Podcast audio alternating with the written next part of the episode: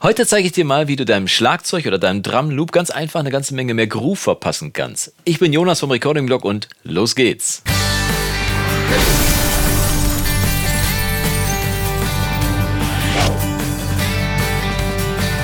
Tag und schön, dass du wieder eingeschaltet hast zu einem weiteren Video im Recording-Blog. Und heute wollen wir dem Schlagzeug mal ein bisschen mehr Groove verpassen. Jeder weiß ja, dass ein schöner, guter Groove, ein Schlagzeuggroove oder auch ein guter Loop, äh, sagen wir mal mit Bassdrum auf 1 und 3 und Snare auf 2 und 4, dass der ein gutes Fundament für jeden Song bildet. Aber oft ist es ja so, dass die Schläge zwischen den Hauptschlägen eigentlich den eigentlichen Groove-Faktor ausmachen. Das heißt, äh, diese Noten, die zwischen den äh, Hauptschlägen geschlagen werden, nennt man auch Ghost Notes, äh, also Geisternoten, die also ein bisschen leiser sind als die anderen Noten, aber die sorgen halt für das Feeling, für den Groove. Und äh, jeder kennt ja von Toto den Song Rosanna, wo Jeff Procaro das berühmte Procaro Shuffle gespielt hat, der das ja wiederum von John Bonham von Led Zeppelin ge geklaut oder ausgeliehen hat, der sich das wiederum von Bernard Purdy ausgeliehen hat, dem meist aufgenommenen Schlagzeuger der Welt.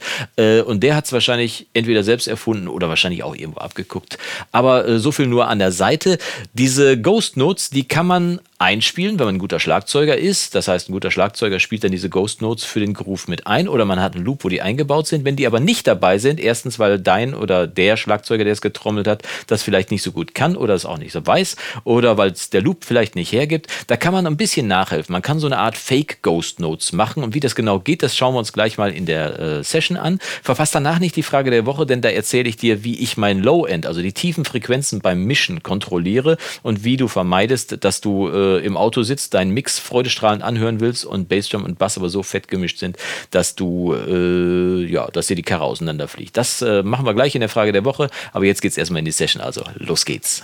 So, da sind wir schon in der Session und ich habe hier so ein kleines Pattern vorbereitet, vor allem mit einem Drum-Groove. Da ist auch ein Bass dabei, aber den hören wir uns später vielleicht nochmal an. Aber jetzt kommen wir mal zum Drum-Groove. Der klingt im Moment so, der heißt Bread and Butter Beat und so klingt er dann auch.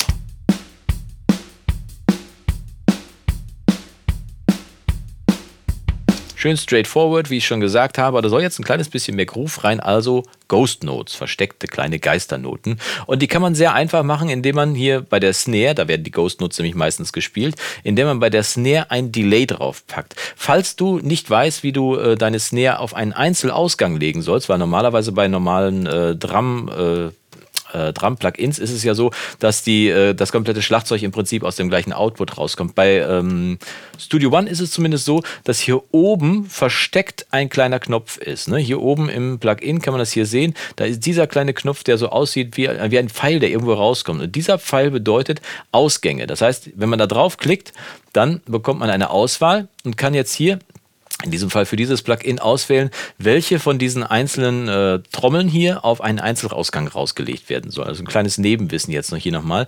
Ähm, und dann habe ich hier die Snare jetzt hier quasi auf den Einzelausgang nochmal rausgeschickt. Dazu wird dann äh, vom Programm direkt ein Einzelausgang, ein einzelner Kanalzug im äh, Mixer angelegt. Und dann muss ich hier bei diesem Plugin jetzt nur noch hier mit diesem kleinen Pfeil hier unten dafür sorgen, beim, was habe ich hier, Addictive Drums, muss ich nur noch mit dem Pfeil hier unten dafür sorgen, dass der hier angeklickt ist. Und dann kann ich ihm sagen, dass er den auf einen separaten separaten Output legt. Und das war es dann auch schon. Damit habe ich die Snare auf einem separaten Output liegen. Das geht auch bei dem Drummer, der hier mit eingebaut ist, bei dem Plugin. Bei vielen anderen Plugins geht es auch so, dass du, wenn du mehrere Sounds hast, dass du die auf jeden Fall auf Einzelausgänge legen kannst. Kannst ja mal nachschauen, ob das bei deinem Programm dann auch geht.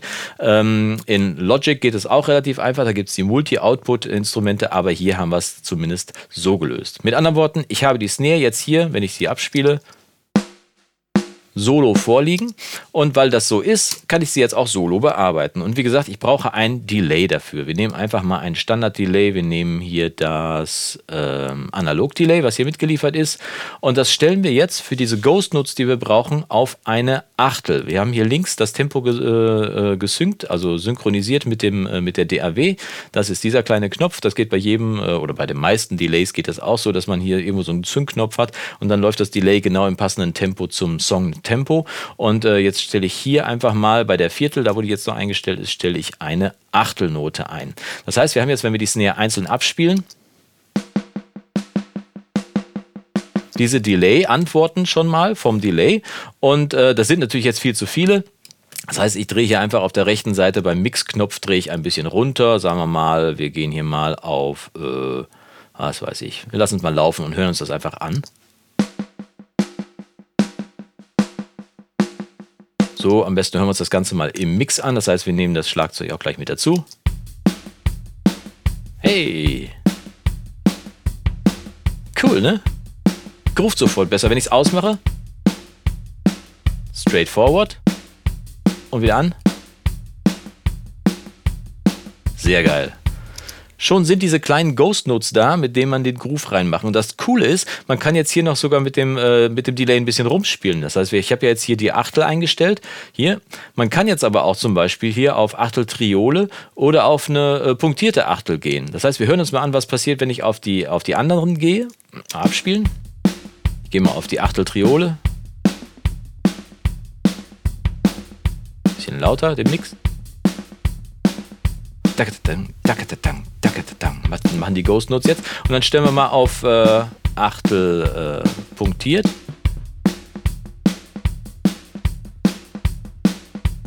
völlig unterschiedliches Feeling, musst du mal mit rumexperimentieren. Funktioniert auf jeden Fall wunderbar. Und wir nehmen mal einfach den Bass dazu. Ich stelle das mal wieder hier auf den Standard und nehmen mal den Bass dazu und gucken mal, dass wir das dann so laut dazu geregelt kriegen, dass wir einigermaßen Feeling kriegen.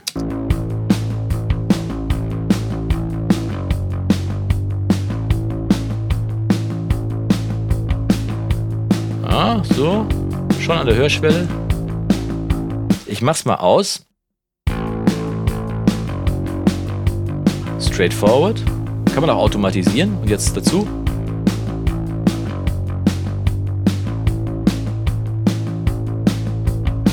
Also ich finde genau diese Zwischenschläge, also was zwischen den Hauptschlägen stattfindet, das macht den wirklichen Groove-Faktor aus. Und so kann man mit einem Delay einfach auf der Snare, kann man auch ausprobieren auf einem kompletten äh, Drum-Loop, wenn der schön aufgeräumt ist, wenn jetzt nicht zu viel stattfindet und wenn er relativ straight spielt, kann man das auch machen. Aber hier vor allem beim Schlagzeug, wenn man ein einzeln vorliegendes Snare hat, da kann man das wunderbar machen. Und natürlich, wenn du mit einem echten Schlagzeug mixt, da geht das natürlich auch schön auf die Snare drauf, ein Achtel Delay und dann mal rumspielen damit, wie viel man dazufügen kann. Schiebt das Ding an, macht einen besseren Groove und damit auch viel mehr Spaß im Song. Und jetzt gehen wir wieder rüber. Und zwar zur Frage der Woche. Los geht's. Ja, ein super Trick auf jeden Fall, wie ich finde. Und das Schlagzeug rollt tatsächlich danach ein kleines bisschen mehr oder hat auch ein bisschen mehr Groove. Das heißt, der ganze Song kommt ein bisschen mehr ins Rollen und das Ganze fühlt sich einfach noch ein bisschen organischer an.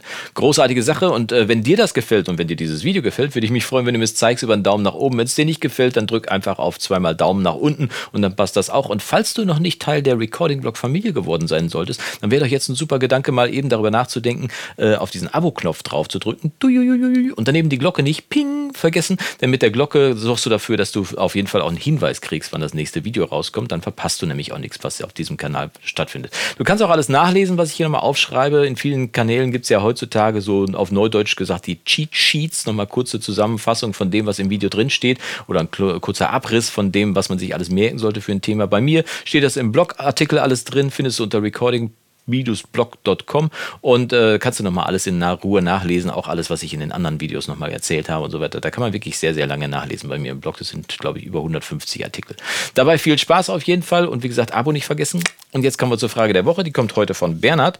Und Bernhard stellt mir folgende Frage. Hallo Jonas, ich äh, möchte mich bei dir auf diesem Wege nochmal für deinen tollen Blog und Tutorials bedanken. Sauge die Themen auf wie ein Schwamm und setze viele Tipps und Tricks gleich in die Praxis um. Freut mich sehr, äh, Bernhard, weil genau deswegen mache ich das ja, damit viele von diesen Tricks umgesetzt werden und ihr sofort dafür sorgen könnt, dass eure Musik sofort besser klingt. Und im Idealfall haben wir ja irgendwann mal den ersten Welthit hier im Recording-Blog.